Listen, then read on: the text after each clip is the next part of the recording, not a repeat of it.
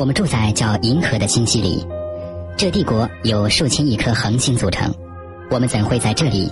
我们的未来会怎样？这些问题的各方面都牵涉星系。在已知道的宇宙里有两千亿个星系，每个都独一无二，巨大且处于动态。星系是狂暴的，它们在狂暴的历史里诞生，将会在狂暴中灭亡。星系来自哪里？怎样运作？他们的未来会怎样？怎样灭亡？这是我们的星系，银河。银河有大约一百二十亿年历史。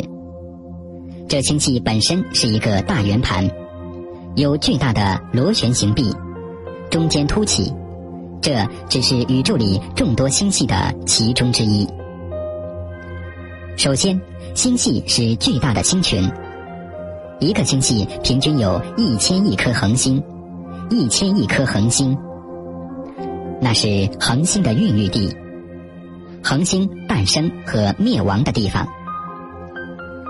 星系里面的恒星诞生的时候，只是一团尘埃和气体，叫星云。这些是英星云的创生之柱，位于银河系深处的恒星孕育地。我们的银河系有几十亿颗恒星。当中很多有行星和卫星环绕运转。不过，我们一直对星系的认识不多。一百年前还以为宇宙只有银河系，科学家称之为我们的宇宙岛。他们以为没有其他星系，直至一九二四年，天文学家哈勃改变了这一切。哈勃在洛杉矶附近的威尔逊山上。以当时最先进的一百寸胡克望远镜观察宇宙，他在深邃的夜空里见到很遥远的地方有模糊的光点。他知道那些不是独立的恒星，而是一大群恒星。那些是在银河系以外的星系。天文学家对存在感受到巨大的震惊。一年内，有以为宇宙只有银河系。到知道了宇宙有几十亿个星系，哈勃做出了在天文学历史里其中一个最伟大的发现：宇宙有很多个星系，譬如漩涡星系，它有两条巨大的螺旋臂，里面有大约一点六亿颗恒星。M 八七星云，M 八七星系是巨大的椭圆形星系，那是宇宙里历史最悠久的星系之一。里面的恒星发出金黄色的光，这是草帽星系。巨大的核心发光，被一圈气体和尘埃包围。星系很壮观，它们在某种意义上代表宇宙的基本单位。它们像巨型焰火轮，在太空里转动，像大自然制造的烟火。星系很巨大，非常巨大。在地球上，我们以英里量度距离；在太空里，天文学家用光年做单位，那就是光在一年内走的距离，差不多等于六兆英里。我们离银河系中心二点五万光年，银河系的宽度超过十万光年。不过，即使大如银河系，以宇宙距离来说，只不过是个小斑点。银河系在我们眼里很巨大，不过跟其他星系相比，其实很细小。跟我们最接近的银河邻居仙女系，阔度超过二十万光年，体积是银河系的两倍。M 八七是宇宙里最大的椭圆星系，比仙女座大得多。可是跟这巨物相比，M 八七很细小。阔六百万光年的 IC 幺零幺幺，是已发现最大的星系，比我们的银河大六十倍。我们知道星系很大，而且无处不在。可是为什么？天体物理学的其中一个最大的疑问，就是星系从哪里来？我们不能完全理解。宇宙来自我们所说的大爆炸，那是在大约一百三十七亿年前。这阶段酷热，而且密度非常大。我们知道那时候不可能有星系存在，所以星系一定是诞生出来的。它们一定是在最早期的宇宙形成的。要有引力才能形成恒星，要更大的引力令恒星聚集成星系。最早的恒星在大爆炸后两亿年形成，引力把它们拉在一起，形成早期星系。哈勃太空望远镜让我们窥看过去，回到差不多天地初开的时候，那时候星系刚开始形成。哈勃望远镜见到很多星系，不过我们今日见到那些星系的光是几千年、几百万年甚至几十亿年前遗留下来的，经过那么久才传来让我们看到。今日见到的是那些星系的古老历史。我们在哈勃深空里见到一些小污点，一点儿不像今日见到的星系。那些只是仅能辨别的小光点，那些小光点里有数百万至数十亿颗刚开始聚集在一起的恒星。这些微弱的光点就是最早的星系，它们大约在宇宙初开后十亿年形成。不过，那只是哈勃能看到最远的情景。若想回到更久远的从前，就需要另一种望远镜。这望远镜太大，无法射上太空。我们在智利北部的沙漠上有一个，这是 ACT 阿卡塔马宇宙望远镜，高一点七万尺，是全世界最高的地面望远镜。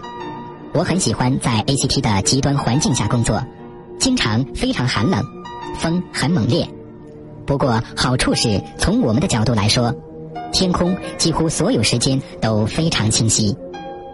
ACT 的精确镜子要对准最早的星系，就一定要有清晰的天空。ACT 让我们把某部分的天空放大，看到前所未见的细节。我们还可以研究结构的形成过程，像星系或星系团等结构。看到极细微的细节，ACT 不是侦测可见光，它侦测宇宙微波，追溯到宇宙只有几十万年历史之时。这望远镜不只能侦测早期的星系，还能看到它们怎样成长。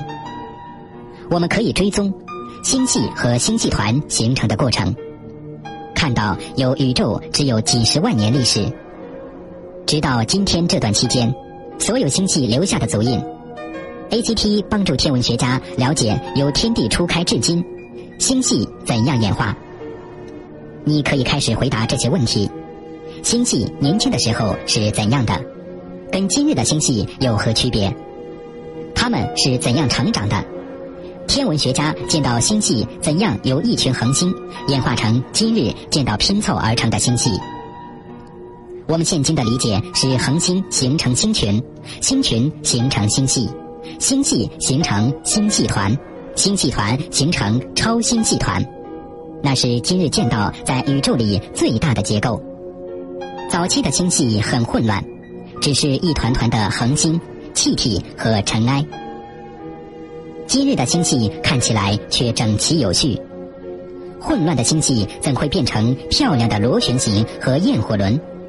答案是引力，引力塑造星系，并控制它们的未来。在大部分星系的中心，都有极强大且破坏力惊人的引力。在我们的银河系深处，也有一股引力。星系存在了超过一百二十亿年。我们知道这些巨大的恒星帝国，有各种不同的形状和体积，有旋转的螺旋形到巨大的球状。不过，我们对星系仍所知不多。星系怎会有现在的形状？螺旋星系是不是一直是螺旋形状？答案几乎肯定是不。很年轻的星系是一团混乱无序的恒星、气体和尘埃，经过几十亿年后演化成秩序井然的结构，像漩涡星系或我们的银河系。我们的银河系最初不是一个单一的小星系，而是很多个。今日的银河系曾经包含很多细小的结构，不规则形状的物体开始合并，引力把那些细小的结构拉在一起，逐渐的把恒星往内拉，它们开始越转越快，并变成圆盘。恒星和气体被卷成巨大的螺旋臂，这过程在宇宙里重复好几十亿次。这些星系各有不同，却有一个相同之处：它们都环绕中心运行。一直以来，科学家都很想知道什么巨大力量足以改变星系的行为。他们找到了答案：黑洞。不是任何一种黑洞，而是超级巨大的黑洞。超级黑洞存在的第一个迹象，是在一些星系的中心，有一股巨大的力量从中心散发出来。我们见到这些黑洞和这些星系在吞食周围的物质，像丰富的感恩节晚餐。那些食物就是气体和恒星，被那超级巨大的黑洞吞噬。黑洞吃的时候，有时会吃得太快，把晚餐以纯能量树的形态吐出来，那就是类星体。科学见到类星体从星系爆发出来，就知道那星系有一个超级黑洞。我们的银河系又怎样？这里没有类星体，意思是没超级黑洞吗？安德烈基斯跟他的队员。这十五年来一直在找寻答案，在银河中心发现超级黑洞的关键是观察恒星怎样移动。恒星移动是因为引力，像行星环绕太阳运转。可是最接近银河中心的恒星被一团尘埃云遮盖。基斯用在夏威夷的巨型凯克望远镜看穿那团尘埃云，他见到一个古怪且残酷的地方。在银河系中心，一切都变得更极端，对象移动的极快，恒星高速刷过对方，风很大，很狂暴，跟银河系里面的其他地方很不同。基斯跟队员拍摄绕中心运转的恒星，目的是制作影片，观察在中央的恒星，要很有耐性，因为拍了一幅照片，然后拍另一张。才能见到它移动。恒星的照片揭露令人讶异的事实：它们以时速几百万英里移动。我们拍第二幅照片的时候，也是这实验最刺激的时刻，因为我们清楚见到恒星高速移动，表示有超级黑洞的假设是正确的。事实如此，基斯跟队员追踪恒星的活动，指出他们在环绕什么运转。只有一件对象有足够的力量，把巨大的恒星这样抛出去，那就是超级黑洞。超级黑洞的引力令恒星运转，那弧度确实的证明了，在银河系中心有超级黑洞。银河系中心的黑洞非常巨大，扩一千五百万英里。那么地球有危险吗？我们绝对没有危险，不会被那超级黑洞吸进去。因为太遥远了，地球跟在银河系中心的超级黑洞距离二点五万光年，相当于好几兆英里。地球暂时安全。超级黑洞可能是巨大引力的来源，却不足以把星系拉在一起。根据物理定律，星系应该会飞开。为什么不会这样？因为宇宙里有力量比超级黑洞强大的东西。它不能被看见，也不能探测，那是暗物质，无处不在。天文学家知道了超级黑洞存在于星系中央，把恒星高速拉动。不过力量不足以束缚所有恒星，形成一个巨大的星系。那么是什么把它们拉在一起？那一直是个谜。直至一位我行我素的科学家。想到有我们不知道的东西在运作中。二十世纪三十年代，瑞士天文学家弗里茨·兹威基想知道星系怎会聚集成群。他计算出星系产生的引力并不足够，所以他们应该飞开。于是他说：“我知道他们没有飞散，我见到他们聚集成这整齐的形状，所以一定有东西把他们拉在一起。不过我们的引力不够强，所以他得出结论：那一定是没有人探测到或想过的。他称之为暗物质，那是天才的想法。弗里茨·兹威基的思想走快了几十年，所以他激怒了天文学界。不过他是对的。若是他说的暗物质令星系形成群体，或也是暗物质把个别星系拉在一起，为找答案，科学家用计算机仿真星系，还模拟了恒星和引力。我们在模拟实验中令很多粒子运转，形成一个扁平的圆盘。像我们的银河系那样，我们预料会见到一个有秩序的星系，期待看它是不是螺旋形状。结果却发现它每次都散开，银河系的引力不足以把它拉在一起。奥斯迪卡于是加入模拟暗物质引力，那是很自然的尝试。结果问题解决，那就是答案。暗物质的引力把星系拉在一起，暗物质作为星系的保护骨架，令它们维持稳定的结构，不会散开。科学家如今发现了暗物质不只是把星系拉在一起，还可能为星系带来生命。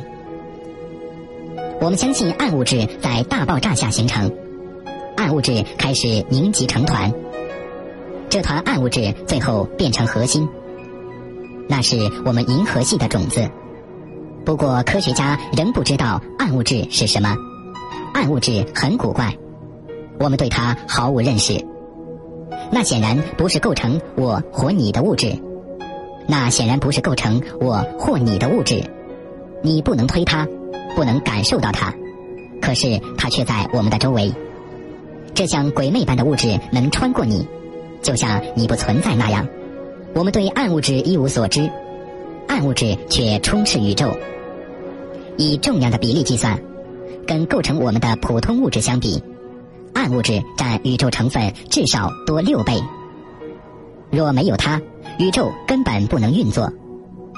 宇宙在运作，所以暗物质或是真的。很奇怪的东西，最近在深太空探测到暗物质，非直接的。而是观察它对光的影响，它令光弯曲，这过程叫引力透镜。引力透镜让我们探测暗物质的存在。当来自遥远星系的光束向我们传过来的时候，向我们传过来的时候，若经过一大团暗物质，在暗物质的引力影响下，光的路径会出现偏斜。用哈勃望远镜遥望宇宙深处的时候。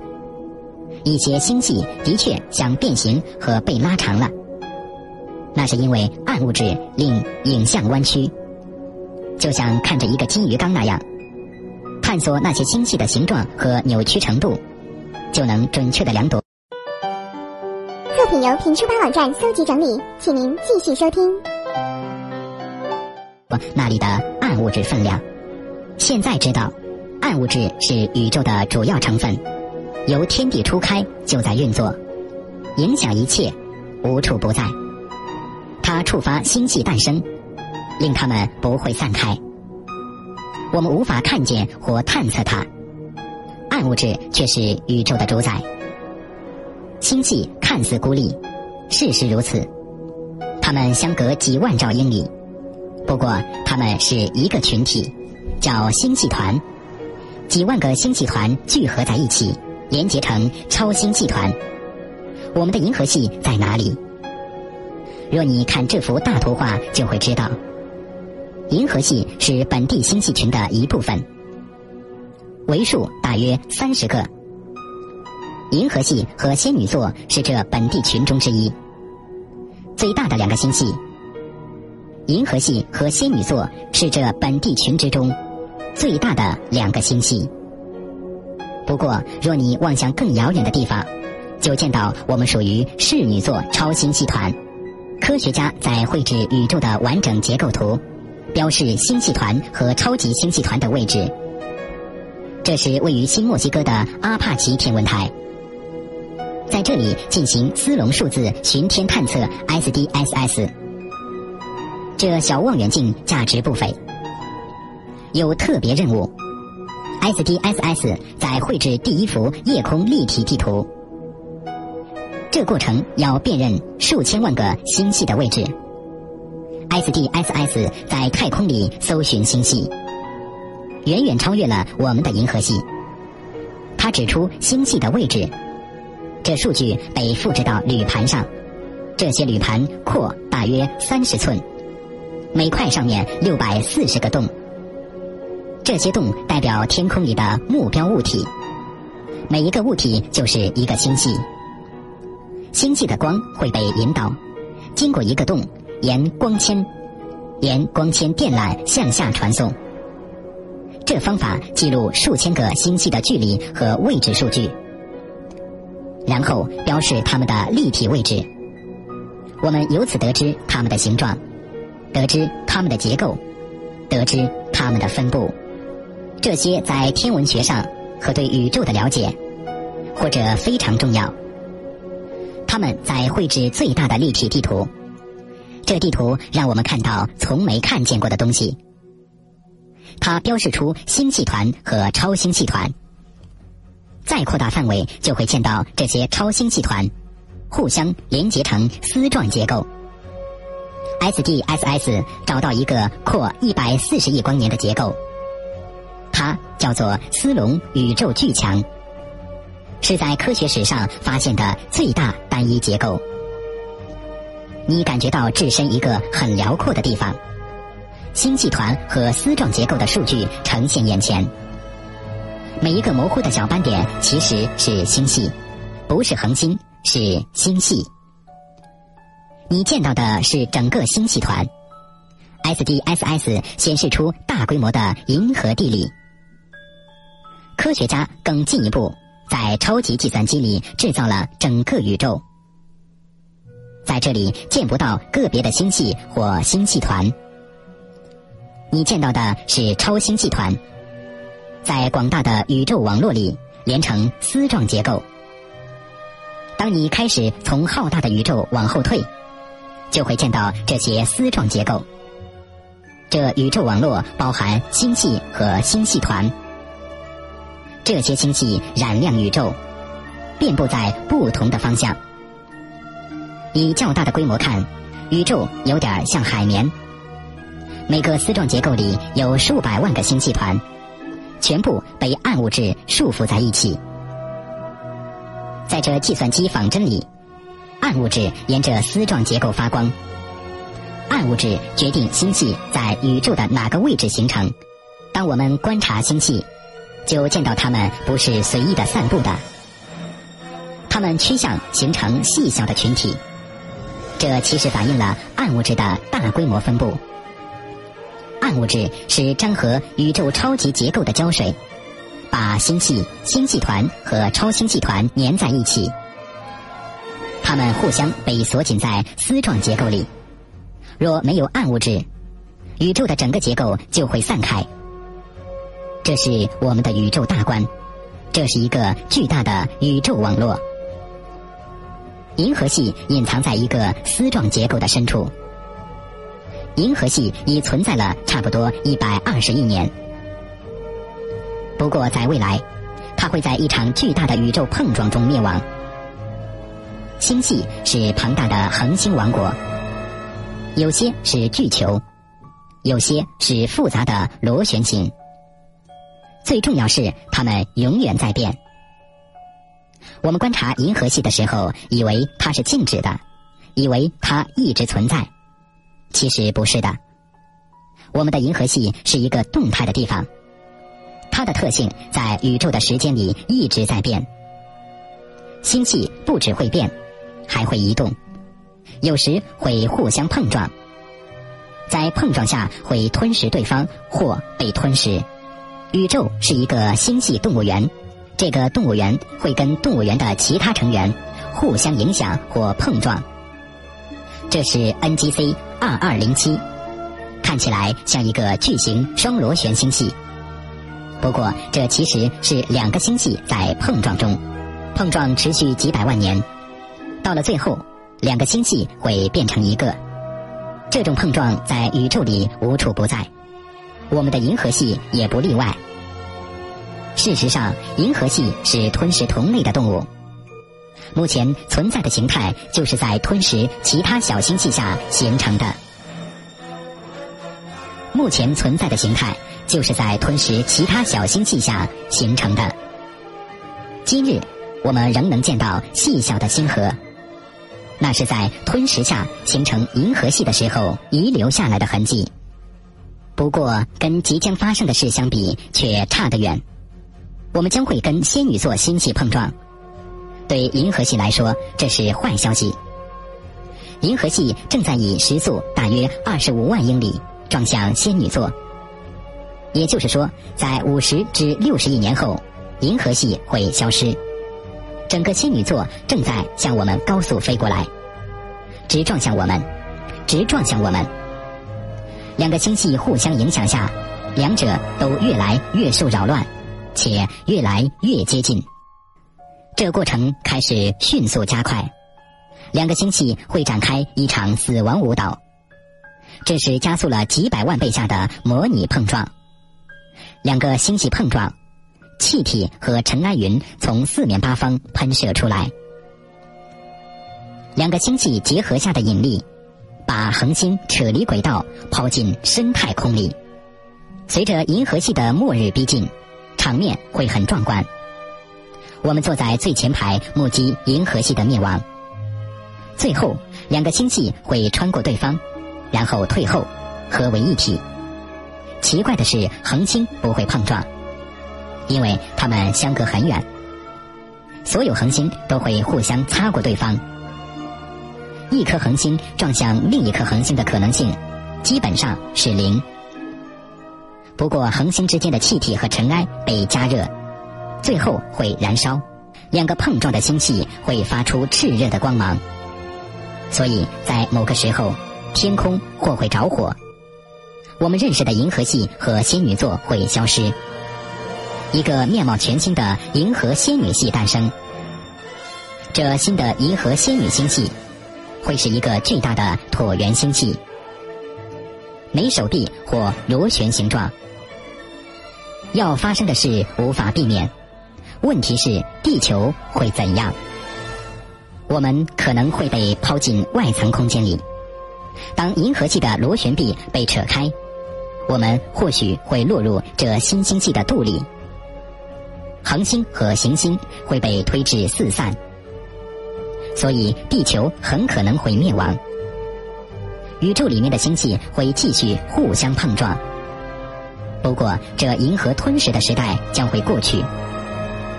因为宇宙中有一股更强大的破坏力，这股破坏力无法阻止，它会把星系推开，拉扯一切，直至宇宙被撕裂。星系是恒星、太阳系行星和卫星的家园，一切重要的事都在星系里面发生。星系是宇宙的命脉，有人类出现，全因为我们住在星系里。在宇宙里，我们能见到的一切，我们所重视的一切，都在星系里发生。不过，星系只是由暗物质束缚的脆弱结构。科学家发现了宇宙有另一股力量，这股力量叫暗能量。暗能量跟暗物质的作用相反，暗能量不是把星系拉在一起，而是把星系推开。我们在过去十年才发现的暗能量，是在宇宙里的支配物质，神秘的多。我们对它为何存在一无所知。我们不知道它的成分，只知道它存在，却不知它是什么或在做什么。暗能量很古怪，就像太空里有一些小弹弓，令对象互相排斥，推开对方。科学家相信，在遥远的未来，会在宇宙战争里赢了暗物质。那场胜利会开始令星系散开，暗能量会令星系灭亡。他的做法是令所有星系离我们越来越远，直至见不到。以比光速快的速度远离我们，所以宇宙会在我们的眼前消失，不是今天或明天，而是几兆年之后，宇宙将会消失，星系会变成深达三亿里的孤独前哨。不过，那将会是非常遥远的事。宇宙如今仍在茁壮成长。星系在创造让生命存在的适合条件，没有星系就没有我，没有你，也许根本不会有生命。我们很幸运，地球上能有生命，全因为我们那细小的太阳系，在银河系适合的位置诞生。若更接近中心，那就不会有我们了。在星系中心的生存条件极端恶劣。若我们的太阳系更接近银河系中心，辐射会很强，令我们无法存在。离中心太远同样糟糕。在外围的恒星没那么多，我们或无法存在。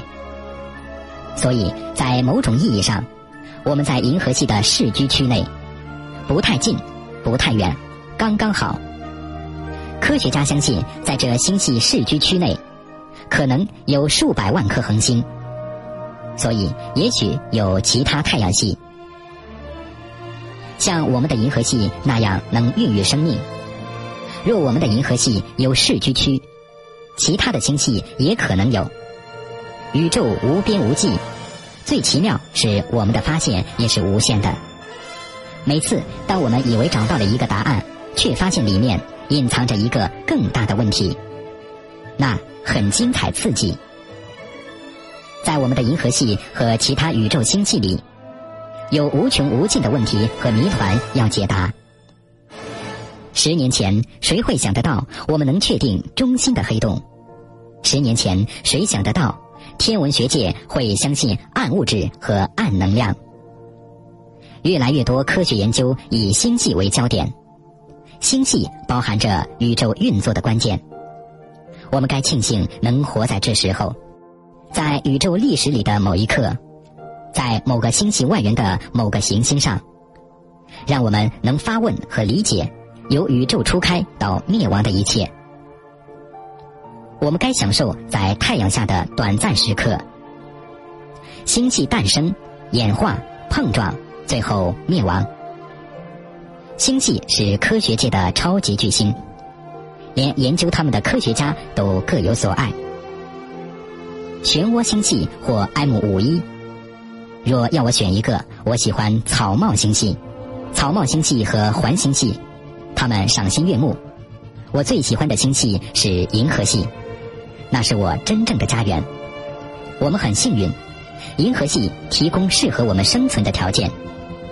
我们的命运跟银河系和所有星系相连，它们。制造我们，塑造我们。